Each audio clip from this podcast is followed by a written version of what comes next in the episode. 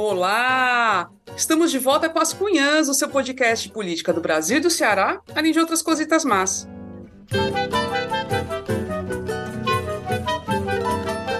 Eu sou Camila Fernandes e hoje teremos um episódio bem diferente.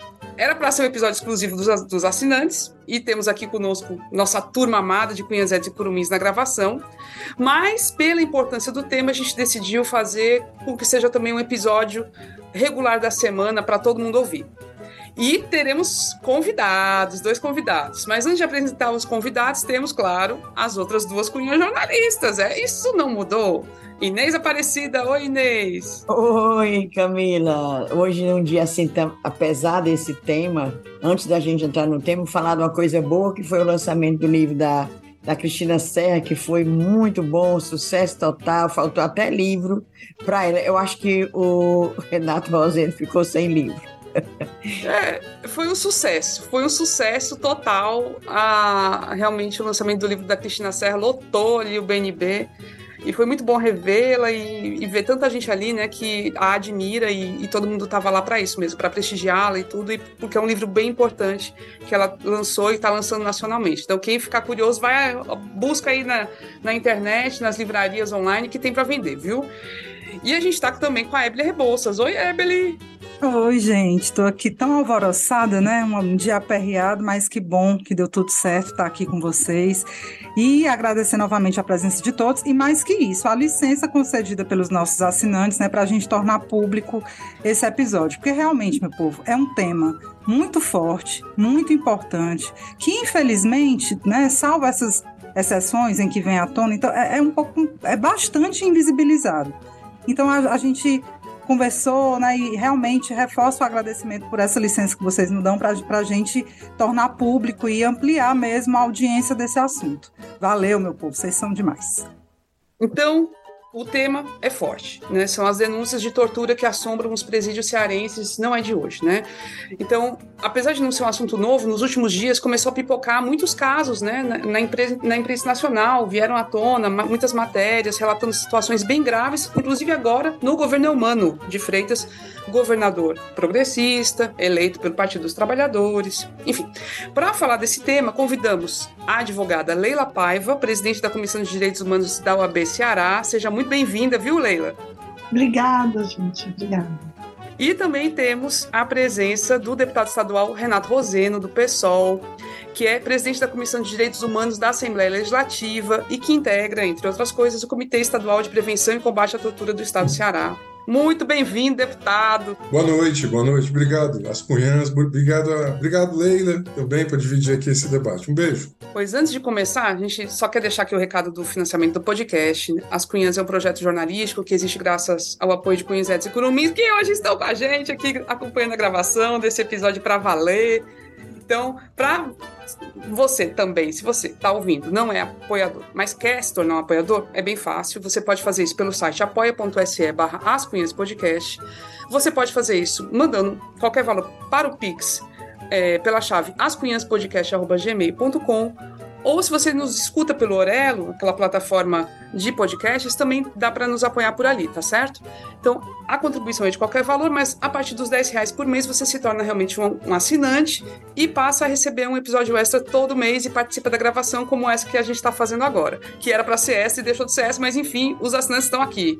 E fora isso, lógico, a gente pede, nos siga nas redes sociais, Instagram, YouTube, Twitter, Blue Sky, Threads, meu, é tanta rede social que, pelo amor de Deus, não aguento mais, né? Ave Maria, mas a gente tá tudinho. Segue lá, partilha a gente, tá certo? E é isso, agora sim, bora começar. nos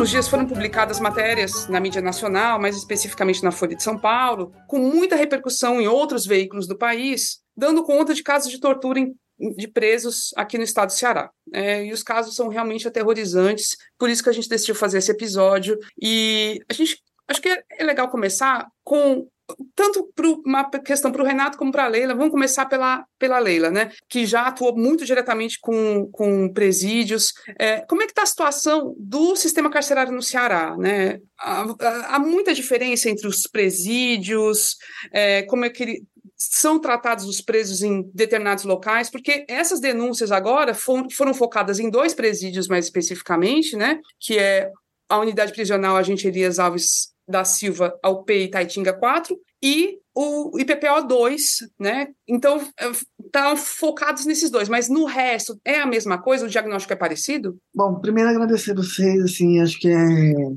você já falou da importância desse tema, é, a gente, enquanto Comissão de Direitos Humanos da OAB, a gente tem recebido cotidianamente denúncias, é, muitas vezes isoladas, das famílias e tal. Então, assim, Camila Inês Evelyn, muito obrigada. Acho que falar sobre isso é sempre muito, é, muito importante e para os diversos públicos. A gente já vem denunciando isso, é, essa situação do sistema penitenciário do Ceará, não só nessas duas unidades, é importante ressaltar, você me pergunta qual é o perfil do sistema, então o sistema, ele, ele como um todo, ele tem sido bastante é, ilegal, né? E eu acho que em resposta à situação ao caos que nós vivíamos, né, no sistema penitenciário, que também não é uma realidade isolada do Ceará por conta da superlotação, por conta da, do crescimento, né, das, das facções criminosas. Então eu acho que realmente é uma situação complicada, difícil de resolver. Mas em resposta a isso optou-se, né, por no Ceará e em outros estados. Agora, por exemplo, a gente vê aí denúncias semelhantes em mais quatro estados, então cinco estados estão sendo muito visibilizados, mas eu acho que essa não é uma realidade, inclusive, só dos cinco estados. É, a gente viveu uma realidade de intervenção, né? É, intervenção legalizada, de uma força especializada é, no Ceará que restabeleceu, digamos assim, a disciplina, o que eles chamam de disciplina para esses acusados. Nessa conta vai a, a, a realização de torturas, o distanciamento de famílias, a, a a transferência de pessoas do interior do estado para a capital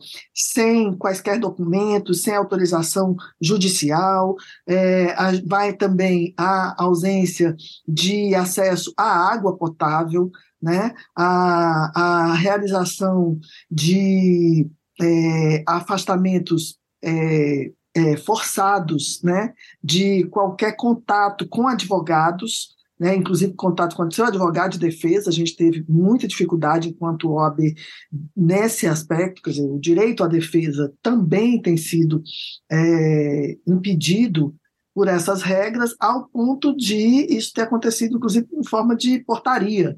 Né? O, o, o, o dirigente do Ceará ele fez uma portaria em que ele impedia o acesso do advogado ao ao seu é, constituinte. Né? Isso para nós foi assim um ápice. A gente é, entrou em contato várias vezes com a direção da SAP, no sentido de pelo menos minimizar esse acesso. Aí começamos a sofrer uma série de represálias, criminalização da advocacia, né? a, assédio a advogadas. Vocês souberam, a gente teve aí denúncias né, divulgadas de vários advogados que foram assediadas, intimidadas para não entrar é, no sistema e entrar em contato com seu constituinte, que é feito por meio de parlatório, é bom dizer isso, não é feito diretamente, né, é um espaço completamente protegido. Toda essa realidade, inclusive, é, não, só, não só tem sido denunciada pela OAB, mas por todas as organizações de direitos humanos que compõem é, a, a, a rede de proteção aos direitos humanos aqui no Ceará, ela vem à tona, assim, com mais força, em abril de 2019, com o relatório do Mecanismo Nacional de Prevenção e Combate à Tortura, que já ocorre, né, o Ceará já é identificado a partir da série de denúncias, o número de denúncias que chegam ao Disque 100, Disque Direitos Humanos. Né? Isso faz com que, então, digamos assim, o Brasil comece a tomar contato com essa nossa realidade. Depois disso, a gente teve várias vários acontecimentos, né? Tivemos o Conselho Nacional de Justiça, que esteve aqui, também identificou, e identificou, inclusive, de forma muito específica, né? Como ocorria, em que locais. E, bom, agora com o flagrante, digamos assim, é, agora, é, em setembro de 2022, a gente teve aí 72 detentos com os dedos quebrados, isso foi mais flagrante, digamos, mas é, não é, não são esses os casos isolados, só demonstram e fortalecem as denúncias que cotidianamente vêm sendo feitas. Formalmente, nós é, impedimos, inclusive, que essa portaria né, vigorasse, né, conseguimos impedir formalmente por meio da OAB, a gente é, ajuizou essa questão, a inconstitucionalidade de uma, uma norma dessa ser é, determinada por meio de portaria, a, a, falta de acesso do preso ao seu, ao seu advogado, e também formalizamos mais dois pedidos que a gente considera importante, que é um protocolo para a utilização das câmeras, né, a gente quer que elas sejam utilizadas, mas a gente espera que se tem um protocolo de utilização, a gente sabe de que forma elas vão ser utilizadas, como essas imagens vão ser utilizadas, quem vai ter acesso, quanto tempo vai ter acesso, né? Qual é o grau de sigilo, inclusive dessas câmeras, né, para que elas não sirvam para outros fins, senão para fins judiciais. E também pedimos é, o afastamento e responsabilização imediato de todos os é, acusados por torturas. Isso a gente fez, veja, já para o governador Camilo, né? ainda para o governador Camilo. Agora estamos reiterando para o governador Elmano, na esperança de que essa, eu acho que é, pelo menos o clima que nós vivemos, é, em nível nacional, né, de retorno da esperança pela democracia, da esperança por tempos melhores, nos faça, aqui no Ceará, ficar também sensíveis a essas questões dessas pessoas que têm sido atingidas por tortura sistematicamente, inclusive morte. Pior, né, Leila, que eu acho que, é, como você falou, há uma conjuntura que, em tese, deveria nos deixar esperançosos em termos de respeito a direitos humanos, e depois a gente vai falar um pouco melhor sobre isso, mas eu, pelo menos, estou vendo que o negócio está meio feio aí, né? Não está avançando muito, não. Mas eu queria fazer uma pergunta agora ao deputado Renato Roseno, para a gente entender o que é está acontecendo, né? A gente viu aí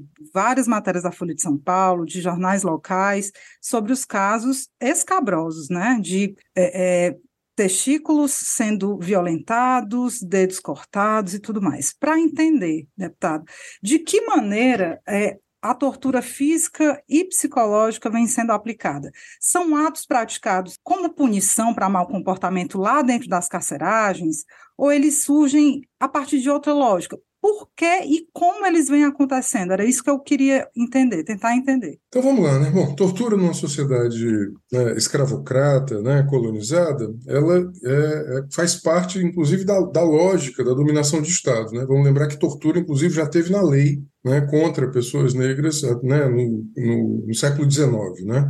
mesmo a Constituição de 1824 dizendo que iria abolir a tortura. Então, o Brasil tem esse passado né, que está muito arraigado, que faz parte do seu presente. Ah, a ideia de que agentes da lei podem tratar determinados corpos né, mediante porrada, ela também está meio que universalizada na sociedade brasileira, e isso é muito, né, é, é, é muito evidente. Todo mundo sabe disso, todo mundo, né, as pessoas sabem, as pessoas é, em especial as pessoas que moram em determinados territórios, determinados corpos racializados, sabem disso. Agora vamos chegar aqui ao caso muito concreto do estado do Ceará. O Ceará estava vivendo uma situação 16, 17, 18, né, 2016, 17 18, de muita anomia, que levou, inclusive, num período de uma, de uma determinada greve, né, dos agentes a uma situação que levou a 18 é, presos serem mortos, né, num conflito né, dentro das unidades. De fato, havia uma ausência naquele momento de uma capacidade do Estado de organizar, inclusive, né, o sistema dentro da lei. Naquele momento, já era o primeiro governo Camilo Santana, foi chamada uma força que não era uma força legalizada, ela não tinha uma, não tinha uma previsão legal, que era uma força de intervenção né, é, penitenciária, a FIP. Essa força ela foi idealizada né, é, pelo hoje secretário Mauro, à época ele era da gestão do Distrito Federal, e tinha um, tinha um sentido de é, colaborar com sistemas penitenciários nos estados que estivessem passando por crise. ela se especializou em intervenção. Ela se especializou em intervenção em momentos críticos, em momentos de, de crise, intervenção em recintos carcerários que tivessem sob motim, né, sob, sob rebelião. É, ela atuou no estado do Ceará e atuou também depois né, no Rio Grande do Norte, atuou em outros estados. A aproximação de, deste modelo de intervenção com o governador Camilo se deu naquele período crítico no primeiro governo Camilo. Em, 2000, em 2019, e aí é importante a gente pensar, o Ceará tinha, naquele momento, ele tinha um conjunto de grandes unidades, né, menos de 20 grandes unidades, mas ele tinha né, mais de uma centena de cadeias. O governador Camilo, no seu segundo mandato, ele chama né, o é, secretário Mauro para ser, para ser secretário. É, originalmente ele é policial no Distrito Federal e ele traz essa doutrina, é, é a chamada doutrina do contato zero. Né? Já se conhecia né, este tipo de intervenção do Rio Grande do Norte, onde lá no Rio Grande do Norte, o próprio mecanismo nacional de prevenção e combate à tortura, e o mecanismo ele é previsto em lei, ele faz parte do Sistema Nacional de Prevenção e Combate à Tortura, ele está previsto em lei né, desde 2017, e ele já tinha né, diagnosticado uma lógica nessa doutrina, que é uma lógica de sanção coletiva. Né? Chegando ao que a Ebele pergunta, é uma sanção coletiva de disciplinamento, né, baseada, inclusive, nisso que a doutora Leila colocou, né, ou seja, né, é, supressão de insumos, supressão de água, né, subtração de alimentos para, né, digamos, diminuir a energia dos corpos na, num, determinado, num determinado período, né, o abuso daquilo que, entre aspas, se chama de procedimento, né, que na prática é uma sanção coletiva, é uma sanção coletiva inclusive né, a fratura do metacarpo, a utilização de todas essas, entre aspas, é, técnicas. Bom, assim que chega o secretário ele é, ordena o fechamento de 100 cadeias no interior. Há uma hiperconcentração, portanto, de população carcerária na região metropolitana de Fortaleza, notadamente nos dois complexos, né, o complexo de Itaitinga, o complexo de Aquiraz. Essa superlotação ela já gera uma instabilidade no sistema, né, ou seja, você fecha 100 cadeias no interior e eram fechamentos abruptos, né, às vezes nem o juiz da comarca tinha conhecimento, o que na minha visão, inclusive, é uma ilegalidade, porque o o responsável pelo, pelo preso é o juiz da execução penal, então é, ele, a, ele era transferido, foram transferências em massa que vieram para cá para, digamos assim, man, é, manter a população carcerária muito é, concentrada. De 2019 é, para frente, né, e para resumir, porque essa história é muito longa, veio o mecanismo nacional para cá para o Ceará, ele já tinha diagnosticado esse modelo, essa chama, os, as consequências dessa doutrina e essas sanções coletivas em nome da disciplina, né? Doutrina do contato zero, né? Se vocês procurarem, vai estar escrito aí e vai estar associada a esse, né, a, a esse, a esse gestor, né, a esse secretário, né, e a sua equipe. Esta, é, essa, essa lógica, essa lógica de disciplinamento. E aqui vale um primeiro parênteses. Nenhum de nós é contrário a haver disciplina. Né? Porque muitas vezes as pessoas opõem. Ah, ou é desse jeito, com violência institucional, com violência sistemática, ou é caótico. Veja, não é possível que a sociedade cearense ela só tenha esses dois caminhos. Ou é o caótico, ou é a violência institucional pelo Estado. Tem que ter um outro caminho, que é a disciplina mediante, mediante a, o respeito à lei. O que, que a gente tem feito desde 2019? Bom, a gente tem chamado atenção para isso, dizendo, olha, esse modelo é um modelo que gera tortura, é um modelo que gera violência. A tortura não é um caso isolado, ela não é um problema de um agente, né? Ela é um problema de uma lógica sistemática para sanção pior coletiva é isso, obter, é porque, obter disciplina. Viu, Renato? Só te interromper, Institucional, é tortura institucionalizada. É, mas Pronto, o, perfeito, perfeito, o, o perfeito, governador perfeito, alega que é, são casos isolados. Ah, nós vamos investigar casos isolados. E, e acho que é importante ressaltar isso. Caso isolado, é. se fosse isolado, veja, É. só eu assinei mais de uma centena de denúncias envolvendo muito mais vítimas do que uma centena. Hoje, eu enviei ao governador uma situação de um interno que foi a óbito anteontem, é, é, em que a família dele, inclusive, porque veja, não é só a tortura física, a negação de atendimento em saúde, a privação da visita, por exemplo, a, isso que a doutora Leila colocou, a privação da visita familiar, a privação da visita do advogado, a privação da água, a sanção coletiva, né, a, a, a uma excessiva discricionariedade da aplicação de sanções administrativas. Agora mesmo, ah, é, muito recentemente, nós denunciamos ao Conselho Nacional de Justiça uma portaria da segurança máxima, o Conselho Nacional de Justiça determinou né, que essa portaria era ilegal porque ela é, suprimia, inclusive, do juiz aquilo que é, que é do judiciário, que é determinar qual é o regime disciplinar é, do preso.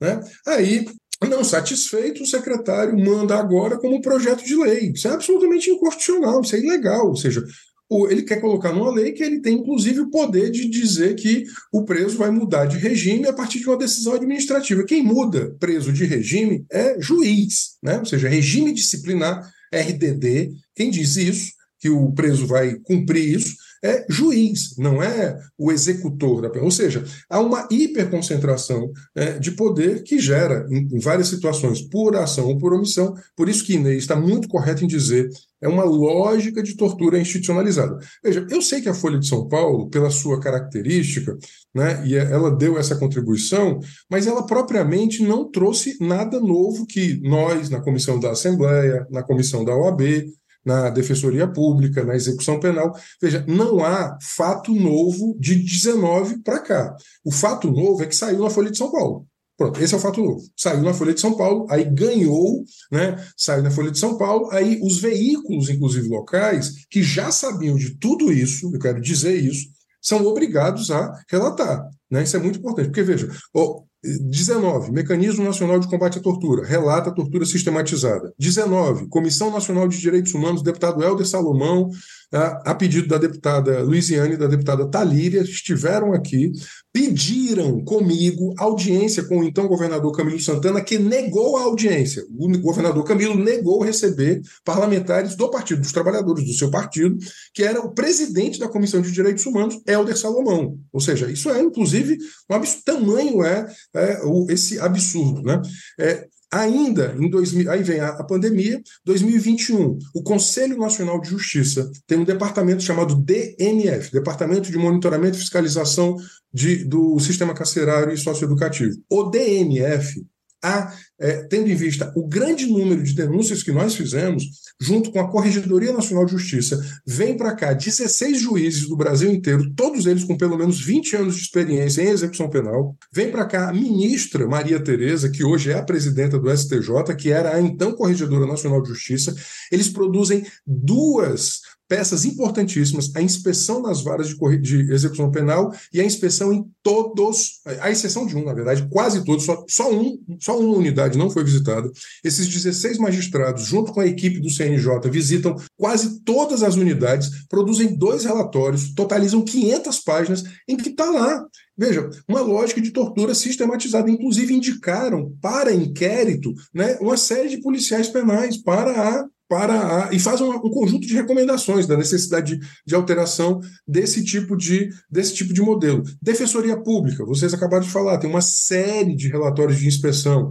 A própria VAR, a Corregedoria de Presídios, né, já, tem, já tem vários procedimentos de afastamento. Você tem, por exemplo, você tem quatro ações penais hoje por tortura né, de agentes. Você tem mais agora, nessa situação dos 32, a que fez a referência à, à doutora Leila, tem mais um conjunto de ações penais e é, as nossas, nós temos um documento indicando mais de 138 casos com muita factibilidade, aqui eu quero dizer, eu só coloco a minha assinatura depois de um exame de factibilidade, prova indiciária, ou seja, aquilo que o direito brasileiro entende como prova, que é a prova indiciária, a factibilidade da, da, do, do, relato da, da tortura. Né? Hoje eu, eu, assinei mais uma denúncia, diretamente, inclusive, né, ao governador, ao judiciário e ao Ministério Público sobre a morte de um interno, e tudo indica que houve negligência né, no atendimento à saúde desse, é, desse interno. Ele tinha diabetes diabetes mellitus, ele veio, ele, há 12 dias atrás a gente fez a primeira denúncia, ele veio a óbito antes de ontem. Chamar isso de caso isolado contraria a nossa inteligência. Olha aqui, seja, é vocês falam, oh, Renato, só um minuto. Uh, esse uh, secretário da SAP, ele é de Brasília, né? Aí eu peguei, eu tinha um dado aqui, eu, olha aqui, no Distrito Federal, em três anos, as denúncias de tortura e maus tratos no sistema prisional aumentaram 3.600%. 3.600% em três anos, de 19 a 21. Não existe. Eu li, eu li várias vezes. Pra, eu digo, será que está errado? É não.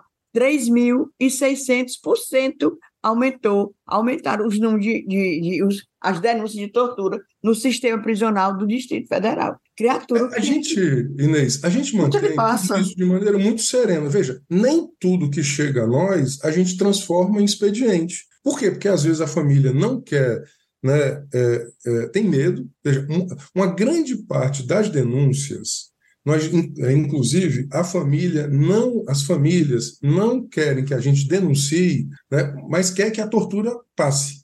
Então ela nos procura no sentido, olha, a gente não quer denunciar, a gente não quer, a gente tem receio, a gente tem medo que alguma coisa aconteça com o interno, mas a gente não, a gente não tem coragem de tocar para frente. Ou seja, a maioria, na verdade, é assim, as pessoas não têm medo porque têm medo de, de, de retaliações. Teve um preso, inclusive, que a gente fez várias denúncias, teve um interno, né, que a mãe dele, inclusive, está no sistema de proteção, né, que o interno era chamado de filho do Renato Roseno. Por quê? Porque eu fiz várias denúncias sobre a situação desse interno e jocosa e covardemente, isso é uma hipocrisia, um cinismo gigantesco, o interno foi chamado, ah, o filho do Renato Roseno. Ou seja, tamanha é, inclusive, a retaliação que se faz contra aqueles que fazem a. Veja, é, eu estou desenvolvendo um mandato que me foi dado pela sociedade cearense, que está vinculado, inclusive, à defesa é, de direitos humanos. Agora, o que nos espanta muito é que as autoridades do executivo parecem não acreditar em tudo isso. Veja, judiciário, defensoria pública, Ministério Público,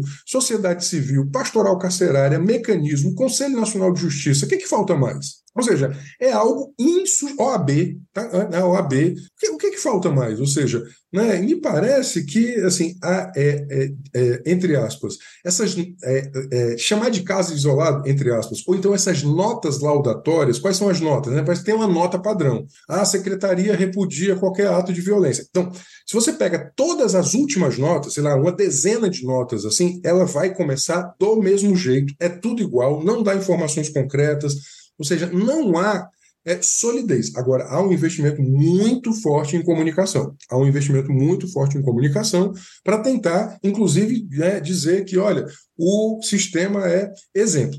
Eu, inclusive, tendo em vista a matéria da Folha de São Paulo, provoquei né, a, o Ministério da Justiça. Não, porque me parece que é necessário que o Ministério da Justiça, agora sob nova direção, né, ele também se pronuncie. Agora, é, repito, há uma decepção muito grande da, de todos nós que gostaríamos de ter visto isso mudar. Nenhum de nós é a favor da indisciplina, da indisciplina, nenhum de nós é a favor do caos. A gente acha que as pessoas têm que cumprir suas penas. E aí vale um, um segundo parênteses. Né? Eu, falei, eu, eu falei o primeiro anteriormente, o meu segundo é o seguinte: a população carcerária cearense ela é parecida com a brasileira, mas ela tem duas diferenças em relação à brasileira. Ela é mais jovem que a brasileira, na média. Né? A população carcerária brasileira já é jovem, a população carcerária cearense é mais jovem do que a já jovem média brasileira. Ela está, na, na sua grande parte, abaixo dos 29 anos. Né?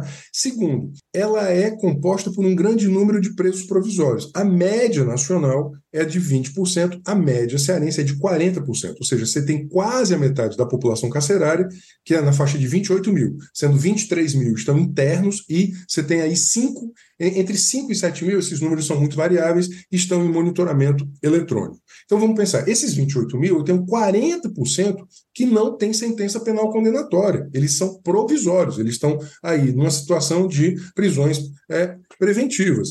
Então, é, nós queremos que as pessoas cumpram suas penas dentro do devido processo legal. Nós não queremos que nenhum tipo de organização criminosa domine nada nem ninguém, nem instituição, nem agente. Então. E terceiro, nós estamos vivendo um, uma tal situação de, de, de violência institucional que os profissionais policiais penais estão adoecendo. Houve seis suicídios no ano de 2021. No ano de 2022, houve de 3.300 policiais penais, houve 800, quase 900 é, é, pedidos de licença e de, de afastamento para tratamento de saúde mental. Licença acima de 15 dias. Abaixo de 15 dias, o número de atestados é muito maior. Veja, eu tenho uma população de 3.300 é, agentes, seis se suicidaram. Teve um caso de suicídio dentro da unidade em que um policial matou o colega durante o plantão, teve um surto, ele atravessa Itaitinga e ele vai cometer suicídio na ponte metálica, né, próximo à ponte metálica, na praia de Iracema. Ou seja, é muito evidente que isso não é caso isolado. Se eu tenho esse grau de adoecimento gigantesco no interior do sistema, se eu tenho eh, centenas de denúncias, se eu tenho afastamento de direções, se eu tenho sentença, é, é, se eu tenho decisão do judiciário, eu tenho relatório da ministra, veja, o ministro Fux assina, quando era presidente do CNJ, o acórdão da missão do Ceará. Vai chamar isso de caso isolado? Isso não é razoável. É, só vou passar a bola, vou passar a bola para a Leila, é, porque eu acho que tem um ponto que até a Evelyn comentou aqui no chat, né, que essa, se, essa política de tortura, essa sistemática, tem apoio de parlamentares, tem apoio da opinião pública, tem apoio daquela galera do bandido bom é bandido morto, e de fato é assustador a gente tá vendo isso acontecer no estado. O Ceará é governado antes pelo Camilo Santana, agora pelo Eumano de Freitas, que são pessoas do PT, enfim, o Eumano me espanta mais ainda, porque, enfim, um advogado vinculado a direitos humanos, me espanta muito mesmo. É muito Aí, ligado à igreja, né? Porque a igreja. eu sei, o companheiro Jesus, né, empregava era amor. Exatamente, né? exatamente.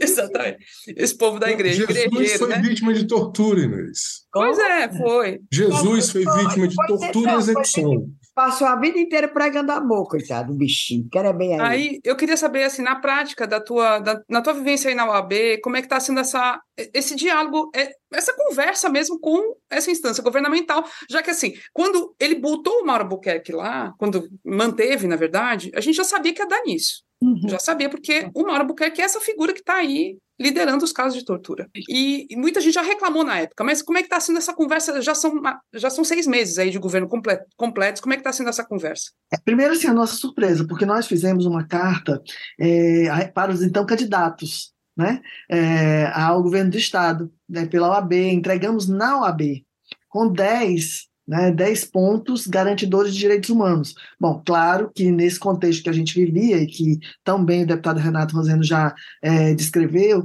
é claro que a gente tinha que focar no sistema penitenciário. Então a gente focou, pediu inclusive substituição e tudo mais.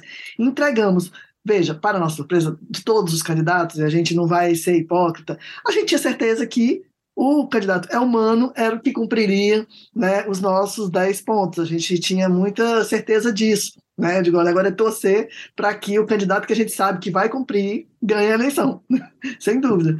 E a gente, então, a primeira, a primeira, primeiro sentimento que a gente tem diante dessa é, realidade em que todos denunciam, né, que não há exceção, veja, a gente pode até duvidar de algumas realidades, mas quando elas começam a ser afirmadas por tantas instituições já aqui relatadas, né, por tantos perfis diferentes não dá para começar a comprar essa ideia de que só determinada parcela da população tem interesse que isso mude.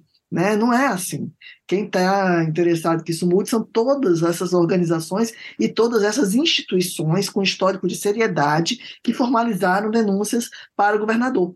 Então, o nosso primeiro sentimento é de surpresa sendo bem é, realista com você. A primeira coisa que a gente sentiu foi não é possível, né? não é possível que ele não esteja enxergando, ele precisa de um tempo, né? a gente até pessoal precisa de um tempo, vamos dar isso, eu sei que aqui é isso, é mudança de secretário, vamos dar um, dois meses, isso vai ser alterado, e isso não acontece. Agora, com esse novo, é, digamos assim, boom nacional, não é, que a Folha de São Paulo publicizou, é, que o Brasil, então, toma conhecimento de forma muito mais, assim, divulgado da realidade que está aqui, porque isso, como é, o deputado Renato Rosendo já falou, isso foi levado várias vezes para as autoridades nacionais. Mas agora a população do Brasil toma conhecimento por meio da imprensa, né, que tem um papel fundamental para dissimular, é, para é, é, divulgar né, é, é, esse tipo de informação que não é fácil de divulgar, né, não é fácil, não é toda a imprensa que quer falar desse assunto, a gente não está falando aqui de algo que é simpático, é, nós estamos falando de algo que é legitimado pela população, a gente não pode esquecer quem que está dentro da unidade penitenciária, né, quem que faz parte das famílias dessas pessoas, são pessoas empobrecidas, são pessoas negras, né, são pessoas é, que historicamente foram é, de, é, foram, foram violentadas seus direitos. Então, é, é, a, a, gente também tem que chamar, em todas essas esferas, a responsabilidade da sociedade. Né? Foi a gente que elegeu é, o governador Elmano. Então, a gente tem que cobrir, é, cobrar ele com muita veemência, assim, estava é, dentro dos seus princípios e estava dentro daquilo que a gente votou, a garantia dos direitos humanos. Então não é possível que ele aceite. Veja, eu estou falando de denúncias que dão conta, inclusive, assim, de spray de pimenta em vagina de mulheres. Como mulher, né? Nós estamos aqui com três mulheres apresentadoras. Maria, pelo Vocês amor. imaginam o quanto isso é, é cruel, né? É difícil de falar. Assim, é, e a gente isso chega cotidianamente é, esse tipo de denúncia na OAB. Né? Não é possível que a gente aceite que isso é um procedimento que pode ser é, incorporado como política de Estado, né? num país que hoje é governado pelo presidente Lula, né? e que nós temos o, o governador humano à frente dessa política. É dizer isso, assim, em larga escala, quem determina a política é o governador do estado. Né? A gente imagina que o governador humano né, possa coadunar com esse tipo de realidade, com mulheres sendo violentadas dessa forma. Tem várias outras denúncias que são gravíssimas, né? É, e a gente e também as mulheres que não têm acesso a absorventes, mulheres que são é, é, condenadas a não ter higiene, né? Nós, como mulheres, temos que, pelo menos, assim, é, exigir que ele tenha respeito conosco. São mulheres que estão dentro do sistema penitenciário, e isso não é por acaso. Né? Esses corpos não são eleitos e não são é, violentados por acaso. Isso legitima. Violentar uma mulher que está numa situação de vulnerabilidade como essa, é dizer que todas as outras mulheres podem ser violentadas, sabe?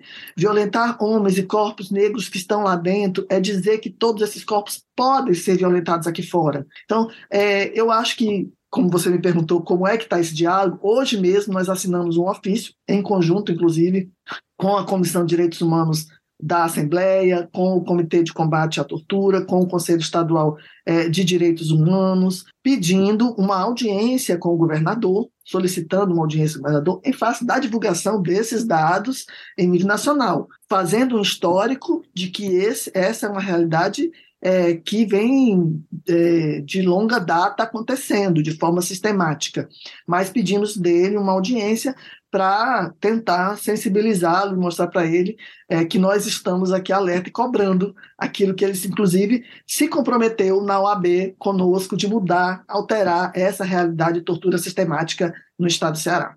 Doutora Leila e Renato Rosendo, é, a gente sabe que é, quando se fala nesse assunto que nós estamos falando, há muita gente, é, grande fatia da opinião pública vai logo dizendo coisa da esquerda, protegendo bandido, direitos humanos, que é o povo dos direitos humanos, né? É, é uma, é uma, é uma, é uma, é uma pecha tão estranha, como fosse assim um, um xingamento. É o povo dos direitos humanos. Aí, aí eu acho por aí é que os nossos dirigentes, como o governador, ou uma grande massa, uma grande maioria dos parlamentares também, não se envolve nisso. Como, como a senhora disse, como o deputado Renato Alzeno falou, todo mundo denuncia, várias entidades denunciam um absurdo desse, que isso para mim é igual tá lendo, ouvindo esses relatos, é igual tá lendo aquele, aqueles livros que eu, do, do, de, dos nazistas, faziam assim com as mulheres, queimava né, e tal, quebrava os dedos, igualzinho, igualzinho. Comparação perfeita, Inês. Eu também. Coisa é, é igual, passar, um beber água, igual, que eu tenho, eu, eu, tenho um monte de livro daquele que eu fico lendo. Às vezes eu passo a página. Aí eu pergunto, como é que a gente faz? Qual seria uh, o mecanismo? Qual seria, o sei lá, a narrativa para chegar, é. para chegar à opinião pública, tá entendendo? Mostrar para o povo, para a maioria, que não é isso, que é preso, tudo bem, ele é criminoso, ele cometeu um crime, ele tá, tá, tem, que, tem que pagar pelo crime que cometeu, mas ele não tem que ser morto pelo Estado que está é, fazendo ele, ele cumprir a pena. Isso aí, isso aí, isso aí é um mini holocausto. Tu tá entendendo? É, é, eu queria saber, era isso, como é que a gente faz? Seria uma campanha, mostrar para a opinião? Não sei, eu fico assim, pronto, a gente vai botar esse episódio no ar, talvez comece a receber piada. Duvido que se fosse com você, se o fulano tivesse matado alguém da sua família, você Tá entendendo? É por aí. É, eu acho que a gente tem que devolver, sabe? É verdade, se fosse com você. Assim, se fosse com você, por exemplo, que estivesse passando por isso, e tivesse um familiar que estivesse passando por isso, porque eu acho que as pessoas elas não conseguem é, se sentir, sentir empatia, sabe, pra, por determinadas é, populações. Tanto que eu assinei há poucos dias um, um, um artigo que dizia não existem corpos torturáveis. Né? A gente acha que alguns corpos, corpos podem passar por quaisquer coisas, né? e outros não, eles têm que ser protegidos. A gente está falando de uma realidade que não pode ser considerada isolada, sabe? Quais, qualquer um de nós pode estar sujeito, ou parentes, ou conhecidos, ou amigos, a ser vítima dessa violência quando ela é institucionalizada. Porque essas pessoas que acham que pode acontecer dentro, no intramuros, é, as pessoas também estão aqui fora. É o mesmo governo. É o mesmo governo que está, por exemplo, determinando a política de segurança pública. Né? E a segurança pública, todos nós aqui fora, libertos, nós também estamos em contato cotidiano com a segurança pública. Então a gente tem que dizer que uma política de Estado ela não pode ser violenta, né? Ela tem que ser preventiva, ela não pode violentar as pessoas que estão ou fora ou dentro dos muros. Eu acho que sim, uma campanha é super importante. Como eu falei para vocês, eu acho que a gente foi pego de surpresa com essa atitude do governador. A gente esperava que fosse uma mudança imediata e acho que nem a gente se preparou para essa realidade. Eu acho que agora sim é o momento de dizer Infelizmente, né, esse governador que a gente elegeu, que tem compromisso com democracia, que tem compromisso com direitos humanos, é, não tomou nenhuma providência até agora. Eu acho que não tem outra forma senão a gente começar também a fazer essas denúncias. Pedimos agora essa audiência, mas eu acho que a melhor forma é marcar, né, nós estamos aqui falando de redes sociais, é marcar mesmo o governador e dizer: eu não concordo com tortura. Né? Eu não concordo, eu não acredito que você concorde com tortura, pela sua história, né? pela história de vida que a gente presenciou e por aquilo que a gente votou, pelas propostas que você apresentou. A gente não concorda que você perpetue essa realidade dentro nem fora do sistema, porque veja, essa violência, eu digo sempre, ela acontece fora também ela acontece dentro e é divulgada e legitimada porque a população acha que esse tipo de pessoa, que as pessoas que estão privadas de liberdade, elas podem ser torturadas. Mas isso está acontecendo todos os dias fora. Se a política de segurança ela é violenta, ela acontece também aqui fora, no cotidiano da população. Eu vou reforçar a pergunta da Inês e passar a bola para o deputado, porque eu acho que esse é um ponto realmente central desse episódio é a gente tentar explicar, claro que a gente né, fala para um público, um público muito específico, né, um público que a gente acredita que, que esteja alinhado com, a nossa, com as nossas ideias né, de defesa de direitos humanos. Mas a gente conversa e está sempre em contato com pessoas que pensam completamente diferente. E eu, pelo menos, eu tenho uma dificuldade de comunicação. Né? Como é, deputado, que a gente pode convencer e explicar que direitos humanos é importante até para quem está preso, até para quem cometeu crime, porque que nós, como sociedade, é, temos que defender a defesa dos direitos humanos, ainda que na, na, numa visão passional, né, na cabeça de alguém que está machucado, que teve a, a, família destruída por um criminoso, por que, que a gente deve resguardar os direitos humanos como um valor, né, como um, um princípio fundamental e inegociável. Qual é o segredo para a gente conversar sobre isso? Olha, eu acho que não, não, tem segredo. Na verdade, eu vou, eu vou falar quatro coisas. A primeira foi uma mãe do Curió que me disse que eu acho um depoimento super bonito. Ela, veja, as mães do Curió, elas nunca pensaram em ser as mães do Curió. Né? Ninguém imagina isso. E a história atravessou a vida daquelas mulheres, né? Uma delas disse assim: Eu era contra os direitos humanos até que um dia eu precisei deles. Esse depoimento é um depoimento muito profundo, né, de que existe uma compreensão equivocada né, da sociedade brasileira, né, tem um, é, de que é uma sociedade que ela acha que porrada né, resolve problema, né, que me melhora a sociedade, melhora as pessoas. Acho que tem uma certa ideia moral na sociedade brasileira de que violência, de que violência está legitimada. Então, queria começar por aí. Segundo, é que todos nós temos que definir qual é o nosso limite ético. E direitos humanos é um limite ético. Seja, é o irredutível, ético, exigível. Por que, que é ético? Porque nos relaciona, é exigível, porque deve ser exigido por nós, né? e é irredutível, porque se eu reduzir, eu reduzo a minha própria humanidade. Cada um de nós tem que dizer o seguinte: né?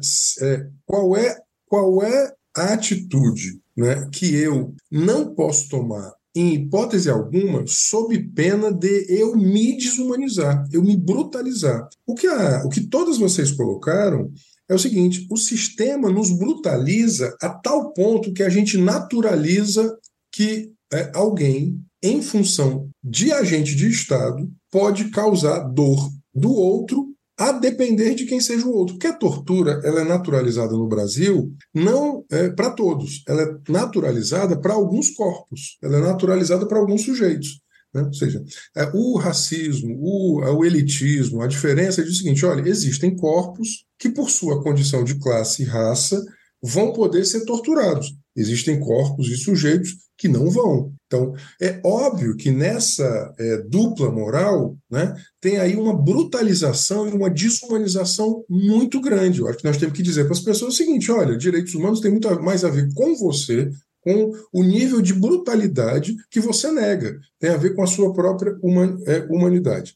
Terceiro, e aí é uma lógica bem funcionalista, né, bem interesseira. Tudo é a lógica do eterno retorno, a lei do eterno retorno. Toda violência que o sistema penitenciário desenvolve volta para a sociedade. O, é, o sistema, quando ele é violento, ele se torna contraprodutivo. Que é assim, você gasta uma quantidade não é pequena de recursos para, entre aspas, ressocializar. Né? Quando você brutaliza as pessoas, aquelas pessoas vão ser mais brutalizadas e vão ser mais brutais contra a própria sociedade. Esse, isso que a gente chama na criminologia de contraprodutividade, ou seja, né, a, a sociedade legitima um sistema de violência né? Ela legitima tacitamente ou explicitamente essa lógica que a Evelyn colocou, né? Ah, bandido bom, bandido morto, né? Ah, é o que dinheiro e peia não resolver porque foi pouco. Ah, leva para casa, não sei o que e tal. Na medida que você legitima tácita ou explicitamente, você está dizendo o seguinte: olha, eu vou tornar o, eu vou gastar dinheiro do Estado para tornar seres humanos mais brutalizados para que eles depois sejam mais brutais contra, contra a própria sociedade. Essa lógica é uma lógica monstruosa. Então, assim mesmo numa lógica muito funcionalista, né, a violência de Estado é uma violência que ela é ruim para a própria é, sociedade. Né? Ela não, tanto é, veja, a sociedade brasileira não tinha hiperencarceramento até a década de 90. Né? Na metade da década de 90, o Brasil tinha 170 mil presos. Os, os, o Brasil fechou agora com 670 mil né, em privação de liberdade, mais uns cento e poucos mil em é, prisão domiciliar e monitoramento eletrônico. Ou seja, você tem 880 mil aí dentro do sistema penal 660 é, mil em privação de liberdade. Ou seja, você tem uma sociedade que ela, de 96 até 2022, ela fez uma curva absolutamente abrupta, ascendente do número de encarcerados e ela não se tornou mais segura. Né? Ao contrário, ela se tornou mais insegura. Né? E o, o Ceará é isso. O Ceará, do Ronda do Quarteirão para cá, ele nunca prendeu tanto. Por quê? Porque a todo o investimento foi um investimento de vamos prender mais né, nessa ideia de combater, de combate, de guerra, quando não se pensam, obviamente, outras medidas mais inteligentes, preventivas, que nem são tão caras assim. Veja, a Colômbia conseguiu reduzir os homicídios da década de 90 para cá. As chamadas, entre aspas, lições de Medellín deveriam muito ser entendidas por nós. Né? Tanto é que pô, todo governo chama alguém de Medellín para dar palestra aqui, mas parece que dá palestra e, e nada fica, né? E nada fica. E isso não dá nenhuma sensação de segurança, né? Isso. Nenhuma. Quarta... Quem de nós aqui se sente mais seguro diante de tudo isso que está acontecendo? É. A quarta coisa, eu acho que é o seguinte: é, tem a ver com política, democracia. Veja, eu conheço o governador Eumano, eu votei Lula Camilo Eumano, fiz campanha diuturna de maneira absolutamente leal e dedicada. Leal e dedicada. Né? Lula Camilo Eumano, eu fui, fui eu, tudo que eu podia fazer, eu fiz. Eu, pessoalmente, eu conheço o governador Eumano desde 1989, portanto, são 34 anos. Eu quero afiançar que eu tenho certeza absoluta que ele não é favorável à prática de tortura. É, veja, eu, eu conheço. Eu o conheço dos bancos de faculdade, nós fomos do mesmo grupo político, nós fomos da então Democracia Socialista, no Partido dos Trabalhadores, a gente trabalhou junto no gabinete do, João, do, do, do então deputado João Alfredo, né? nós éramos muito próximos, né? É, voltamos a nos encontrar é, de, depois, na, na, em 2006, depois ele sendo deputado estadual, eu não tenho qualquer dúvida, é que eu falo de maneira muito serena, de que eu tenho, eu tenho convicção das convicções dele. Eu só peço que ele, eu sei que ele vai ouvir isso, eu só peço que ele acredite em nós. Né? Eu sei que ele tem um secretário, ele tem que ter, ser leal ao secretário que ele nomeou, então ele vai ouvir o secretário dele, ele ouviu o secretário dele, agora eu quero que ele nos ouça, que ele nos ouça que ele acredite em nós. Né? Eu tenho confiança, fé e esperança de que ele vai nos ouvir, que ele vai sair convencido né, de que as provas que nós temos, que, as, que não são né, apenas ideias, não são apenas conceitos, de que pode mudar e que pode mudar não para voltar. Me parece, às vezes, que dizem. Né, eu, eu acho que é muito difícil ser governador, né? Eu acho que deve ser muito difícil, porque deve ter muita gente dizendo assim: olha, não faça isso porque vai explodir, não faça isso porque.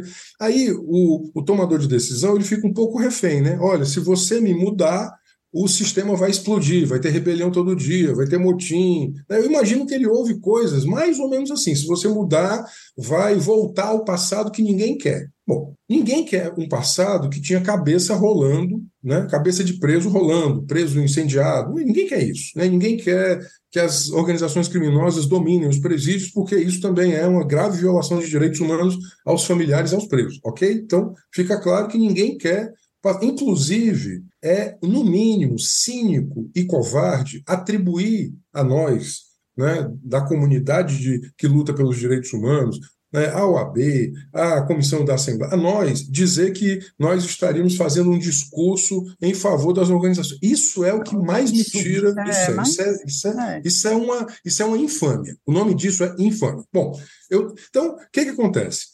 Nós não queremos isso, nós não queremos como está. É possível haver uma terceira via? Eu não tenho dúvida disso. Repito, eu tenho absoluta confiança do que eu conheço do governador, que ele não afiança práticas de tortura. E, e boas experiências, né? Como a do Maranhão, por exemplo, aqui Isso, pronto, perfeito. Maranhão saiu de Pedrinhas para um sistema que hoje é muito melhor. Pedrinhas era o caos. Pedrinhas era o caos e hoje saiu para um sistema é, muito melhor. E, eu, e por fim, por fim mesmo, eu acho que, veja, é, tu, todas essas coisas dizem do que, que a gente quer ser como sociedade. Se a gente quer ser uma sociedade democrática, que tenha devido processo legal, aquelas coisas lá da Revolução Francesa, do século XVIII, às vezes eu brinco comigo mesmo, né? A, a doutora Leila sabe disso, assim, lá vou eu de novo defender a revolução, a, os, os, né, a, aquelas bandeiras do século XVIII, né? Devido processo legal, direito de defesa, né, é, o, o, devido cumprimento da pena.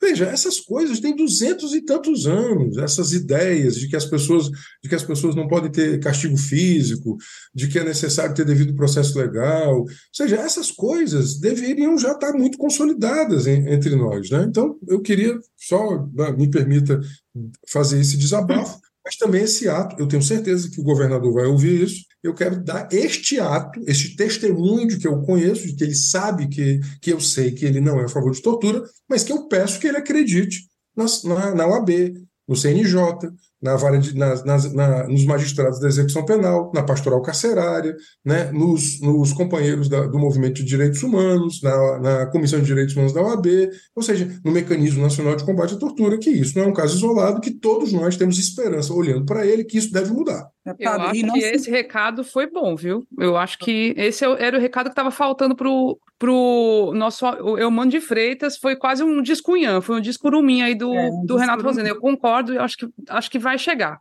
Diz, é, diz Emily. um choque. Ai, eu queria que ele tomasse um choque, um susto. Ai, é mesmo, eu sou contra a tortura. Né? Pois é, pedir que ele acredite nele mesmo, né? É. Essa história, né? Ah, é, era mesmo. E, e assim, não, não se... deve ser difícil ser governador. Desculpa. É, que, a, a única para mim, o princípio é o Estado não pode cometer crimes, né? O Estado não, não se trata de passar a mão na cabeça de ninguém, não se trata de proteção de bandido. Acontece que o Estado pode cometer crimes, né?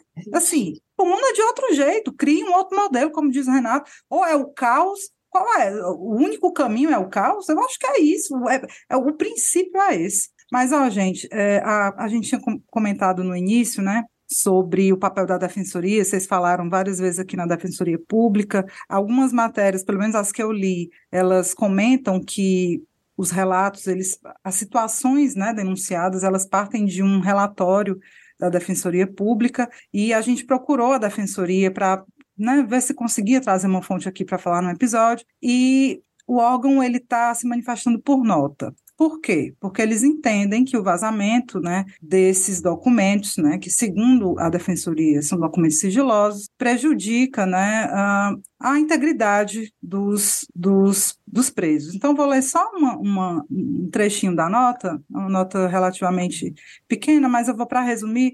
Na nota, eles falam sobre a atuação da defensoria, né, sobre tudo que vem fazendo, e no final se comenta, abre aspas, o caráter sigiloso destes documentos tem o intuito de preservar vidas e, sobretudo, colaborar para a apuração e punição dos responsáveis, auxiliando na tomada das medidas necessárias para cessar quaisquer atos que configurem tortura, tratamento cruel, desumano ou degradante. Assim, o vazamento de dados e informações sigilosas colhidas nessas inspeções vulnerabiliza ainda mais as vítimas e requer também a apuração de responsabilidades. Então, estou só trazendo aqui, porque já que a gente não conseguiu trazer uma fonte, né, eu me comprometi a ler parte dessa nota e né, lembro que, assim, é, pelo que eu estou entendendo, é uma, é uma fala questionada, né? O próprio deputado Renato diz que essas coisas elas são públicas, têm sido denunciadas há muito tempo, mas fica o registro, né? Tem decisão.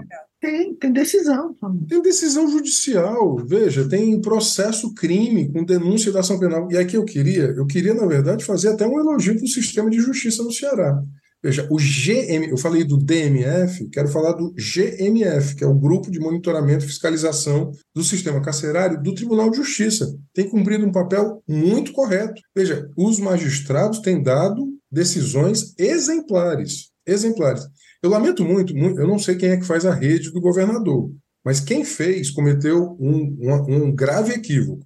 Pegou um print do jornal O Povo é, sobre uma, um, um preso que teve progressão de regime, e aí bota lá frouxidão da lei, questionando inclusive a decisão do judiciário. Gente, primeiro, a progressão de regime ela, ela ficou muito mais apertada com a lei anticrime do então ministro Sérgio Moro. Dizer que tem frouxidão da lei é dizer que está à direita do Sérgio Moro. É um negócio assim. Eu, eu, não, não é,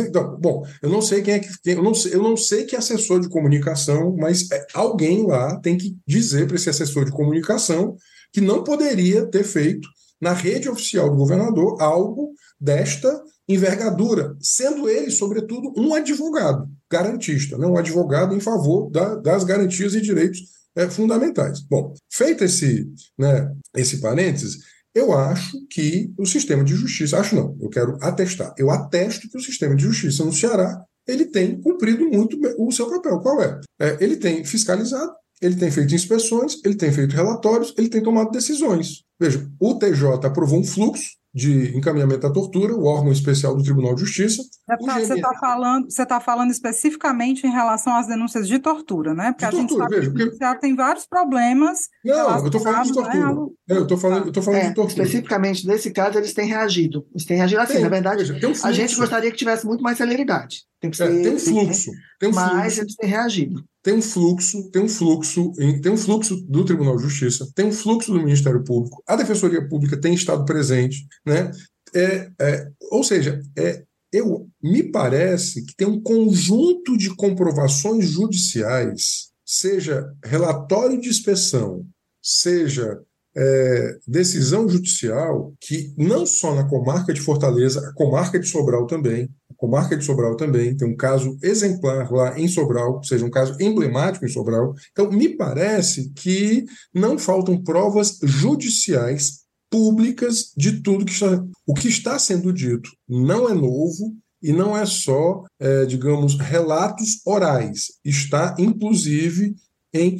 Hoje mesmo, mais um magistrado afastou mais um policial. Hoje, hoje, à tarde de hoje, eu recebi a sentença, mais uma decisão judicial de afastamento. Você teve a decisão de sexta-feira última, de afastamento de uma direção inteira, e hoje teve mais um afastamento. Então, é importante assim, salientar é... que a, a justiça ela só consegue fazer isso de, de forma isolada. Aí sim, ela só consegue afastar aquelas pessoas que conseguem ser responsabilizadas diretamente pelo ato. Ao contrário da responsabilidade política, que é possível você tirar a gestão, né, quem está determinando esse tipo de procedimento. Por isso que a gente insiste tanto que tenhamos uma resposta do governador Elmano com relação a essa situação. Né? É, Beli, tu vai trazer Sim. agora o, o, é, eu acho que Ministério pra, Público, pra, né? Para já encerrando, né, nessa história da gente tentar ouvir todas as, as instituições que estão relacionadas a isso, a gente também procurou o Ministério Público, né? Vocês falaram, né, que uma série de órgãos estão mostrando, agindo e, enfim, denunciando essas questões. E eu fui atrás do Ministério Público, certo? É, fiz algumas perguntas e recebi resposta do promotor de justiça Nelson Gesteira, que é membro do Ministério Público, com atuação na Corregedoria de Corregedoria de Presídios da Região Metropolitana de Fortaleza. Eu perguntei três coisinhas, e a primeira é se o MP tinha ciência da situação de violação de direitos humanos nos presídios, né, que foram denunciadas agora, e se sim, de que modo vinha atuando, né, ou vai atuar para denunciá-las e coibi-las. O Ministério Público do Estado do Ceará tem uma atuação extremamente consistente nas investigações e apurações das possíveis violações de direitos humanos que ocorrem não só dentro dos presídios cearenses, mas as praticadas por qualquer um dos agentes de segurança pública. O Ministério Público do Estado do Ceará é, promoveu e promove investigações independentes, autônomas e eficientes para combater todas essas atos de possíveis torturas que são praticados pelos nossos agentes públicos. Para um dado aos, aos seus ouvintes, é, o Estado do Ceará, através da atuação do nosso Ministério Público, a nível nacional, é o estado em que mais apresenta a existência de investigações e ações penais movidas e de combate aos crimes praticados de tortura por agentes públicos em todo o Brasil, seja proporcionalmente é, é, referente à quantidade de habitantes, nós do estado do Ceará, em números absolutos, promovemos mais investigações e apresentamos à justiça mais ações penais por prática de crimes de tortura, por exemplo, com estados de maior quantidade de habitantes, como São Paulo. Tá? Então, o Ministério Público do Estado do Ceará tem, neste momento, correndo é, investigações autônomas de mais de 30 fatos de, corrup de corrupção e atos de violência, de tortura que ocorreram tanto dentro das unidades prisionais como também em praticada por outros agentes públicos, como policiais civis e militares. Né? Então, o Ministério Público do Estado do Ceará acompanha autonomamente as suas ações de fiscalização das unidades prisionais e também de investigação e apuração das condutas dos policiais penais dentro das unidades. Recentemente, é, esses fatos que foram narrados pelo relatório é, da Defensoria Pública já fazem parte de investigações que estão correndo e que buscam a apuração e a responsabilização criminal de todos esses agentes públicos. Tem uma parte dessa fala que é quase fã ou hater, né? Porque o Ceará é o que mais tem apresentado denúncias e tudo. Gente, que triste marca para a gente, né? Poderia ser uma coisa boa, mas que triste marca. É, a, a, a, última pergunta que ele vai responder é sobre a avaliação que ele faz em relação ao papel do governo do Estado. Né? Eu tenho para mim que distor um pouco né, Vamos ouvir de novo aqui, eu vou ouvir de novo, mas eu tenho para mim que distor um pouco o tom do que a doutora Leila, o deputado Renato trazem. Mas é até bom que a gente, de repente, comenta. Vamos, vamos ouvir, só para encerrar o nosso episódio. Referente à atuação do governo do Estado do Ceará na promoção dos direitos humanos dos presídios cearenses, nós observamos que temos, é, com muita precisão, até porque atuamos há bastante tempo na Corregedoria de Presídios. Nós temos com precisão que os investimentos que foram realizados nas unidades prisionais e a evolução do sistema que aconteceu desde 2016 para cá fizeram com que é, a administração pública retomasse o controle das nossas unidades prisionais.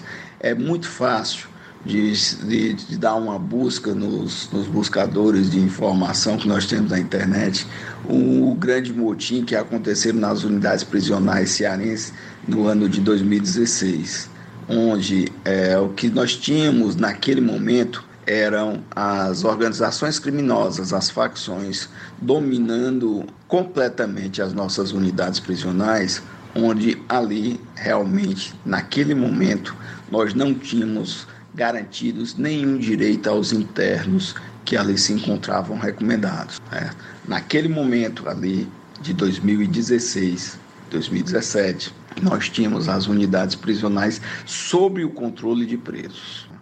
Então, recentemente, desses, podemos puxar desses últimos seis anos, né, as unidades prisionais sofreram a intervenção por parte do Estado, as reformas de estrutura física permitiram que realmente os presos retomar, retornassem a, ao interior das celas e que o Estado retomasse também a administração das unidades. Por óbvio que nós ainda temos uma deficiência de, de vagas, por óbvio que a gente ainda não tem dentro das unidades prisionais a oferta de educação, profissionalização e trabalho para todos os internos. Mas a gente tem a compreensão de que temos nesses últimos anos um investimento e a melhoria a melhoria da condição de administração dessas unidades prisionais e concessão aos presos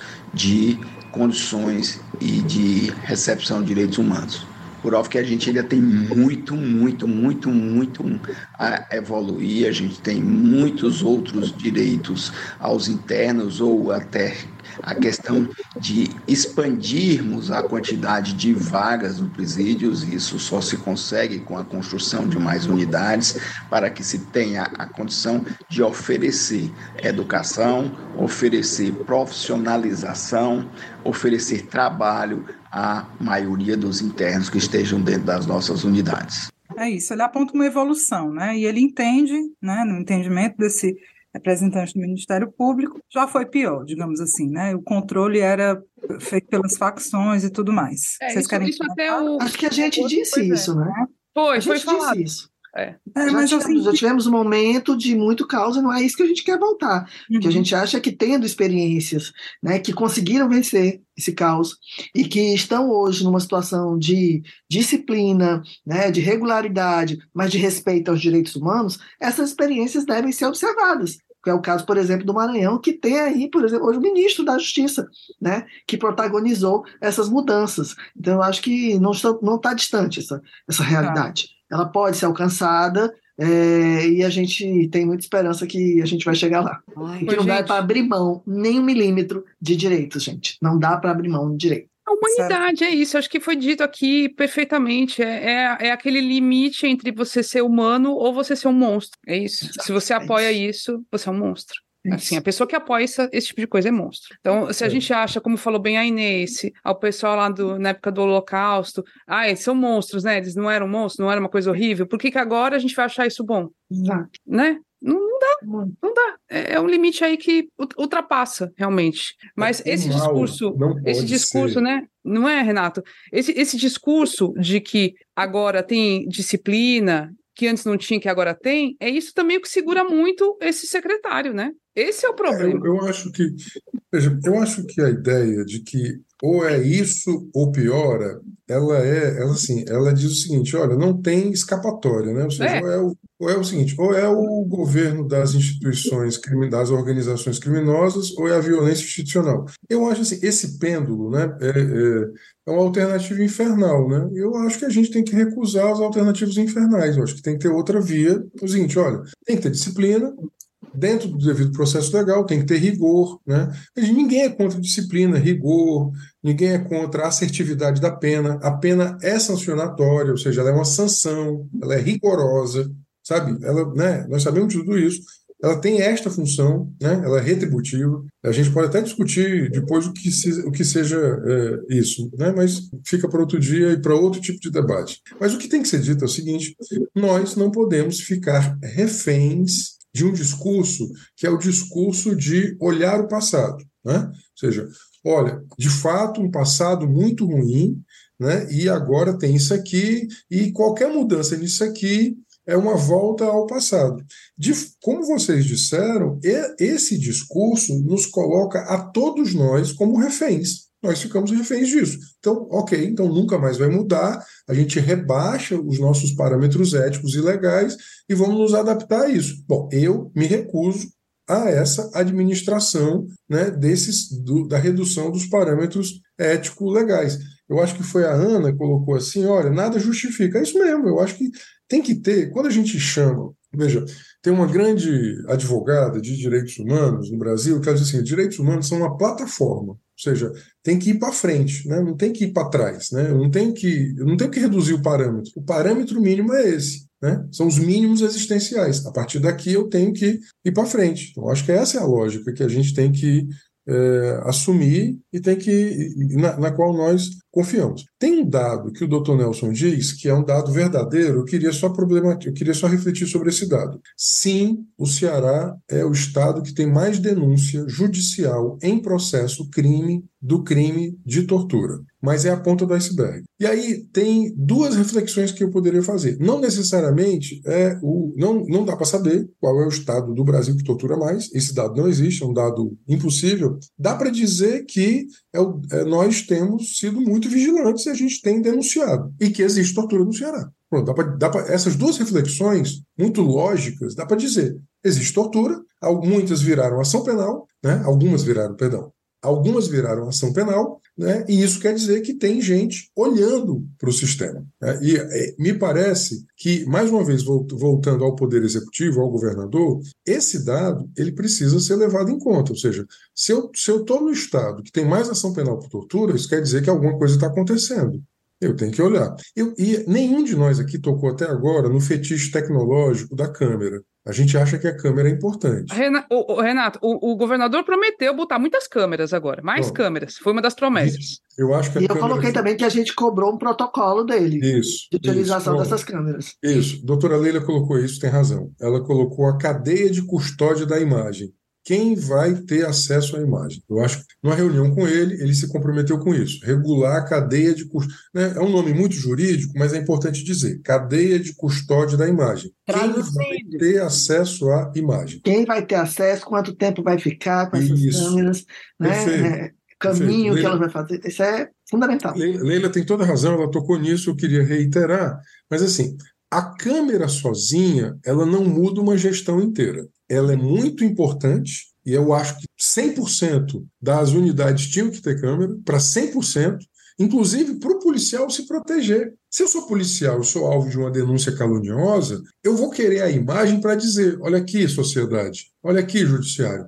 eu agi dentro da força administrada que a lei me permite. Eu, eu sendo o agente da lei que poderia ser alvo de uma denúncia caluniosa, eu gostaria de ter a câmera, para provar. Ah. Né? Isso é muito importante. Agora, a câmera sozinha é o fetiche tecnológico, né? É o que é, é, é, é, o que é, é o que a gente chama de ufanismo tecnológico. A câmera sozinha não resolve todo o modelo de gestão. Só isso. Oi, gente, Acho que é isso, né? A conversa foi incrível, foi necessária, é dura, difícil, mas é importante. É, é a gente encontrou o Renato no lançamento do livro da Cristina Serra e falamos: vamos pelo menos botar aquela gotinha d'água do oceano, né, para nesse, nesse tema, porque para ver se as coisas mudam, né? Se de alguma forma sensibilizam as pessoas que têm a capacidade, têm o poder de mudar alguma coisa.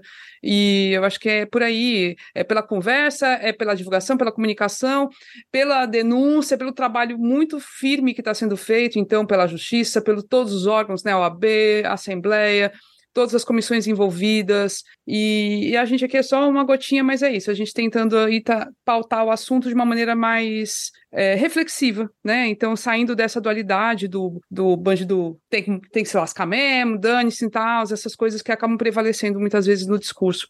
Aí eu quero agradecer imensamente a presença. Leila, obrigada, viu? Sinta-se convidada para outras vezes, adoramos a sua presença, viu? Obrigadíssima, Camila, Inês, Evelyn, assim, para a gente é um privilégio e eu quero dizer que é muito, não é gotinha, não. Falar de direitos humanos é, é isso, é falar, sobretudo, fora das bolhas. Então, para mim é um privilégio estar aqui. Eu agradeço muito o compromisso de vocês, além de curtir super. Né? eu queria, queria, deixar registrado que foi assim de uma prontidão mara... ah, se toda fonte fosse assim, da gente pedir na hora já dar certo, que coisa boa, obrigada mesmo. É, é porque isso é missão de vida, né? Cara, falar sobre isso é tudo. E o Renato também, né? Foi super solícito, a gente estava a gente estava convidado da véspera. Na né? E a gente estava assim meio descrente, rapaz, será que, que, o Renato vai participar mesmo? Vamos ver, vamos ver. Tá aí. Ocupado do jeito que é. Ele falou, não, é. prioridade. É, eu participei agora, ao mesmo tempo, de uma live sobre monitoramento de homicídios. Aqui no outro, por isso que eu estou olhando para cá e Gente, como é que. Não, pelo amor de Deus. Eu para beber água e falar que eu fico doidinha. Não, eu não sei se vocês olharam, que eu estou olhando para cá, mas eu estou olhando para cá também. Porque... tá vendo? Aí eu pensei que era só assim, inquietação. Uh, vamos, é, vamos torcer que o governador Elmano ouça esse recado do amigo dele, do companheiro de tanto tempo, né? o Renato Rosendo, que ele se lembre que ele é contra a tortura. É humano, você é contra a tortura, viu? Lembra? Oi, gente, obrigada demais, viu? Valeu. E, e, valeu demais a, a, presença de todo mundo que ficou aqui com a gente, os ouvintes maravilhosos, incríveis. Obrigado. Eu estou vendo a Denise, eu estou vendo a Lia. Obrigado, eu vendo a, gente, a Lia está aqui, a Denise também, obrigado. Não, bom demais, ó. E até. Lia, próxima... Cavalcante. É, não, só a gente. Né, aqui é de altíssimo nível, o negócio é altíssimo nível. Então, só deixar o cheiro para todo Valeu. mundo. Até a próxima semana.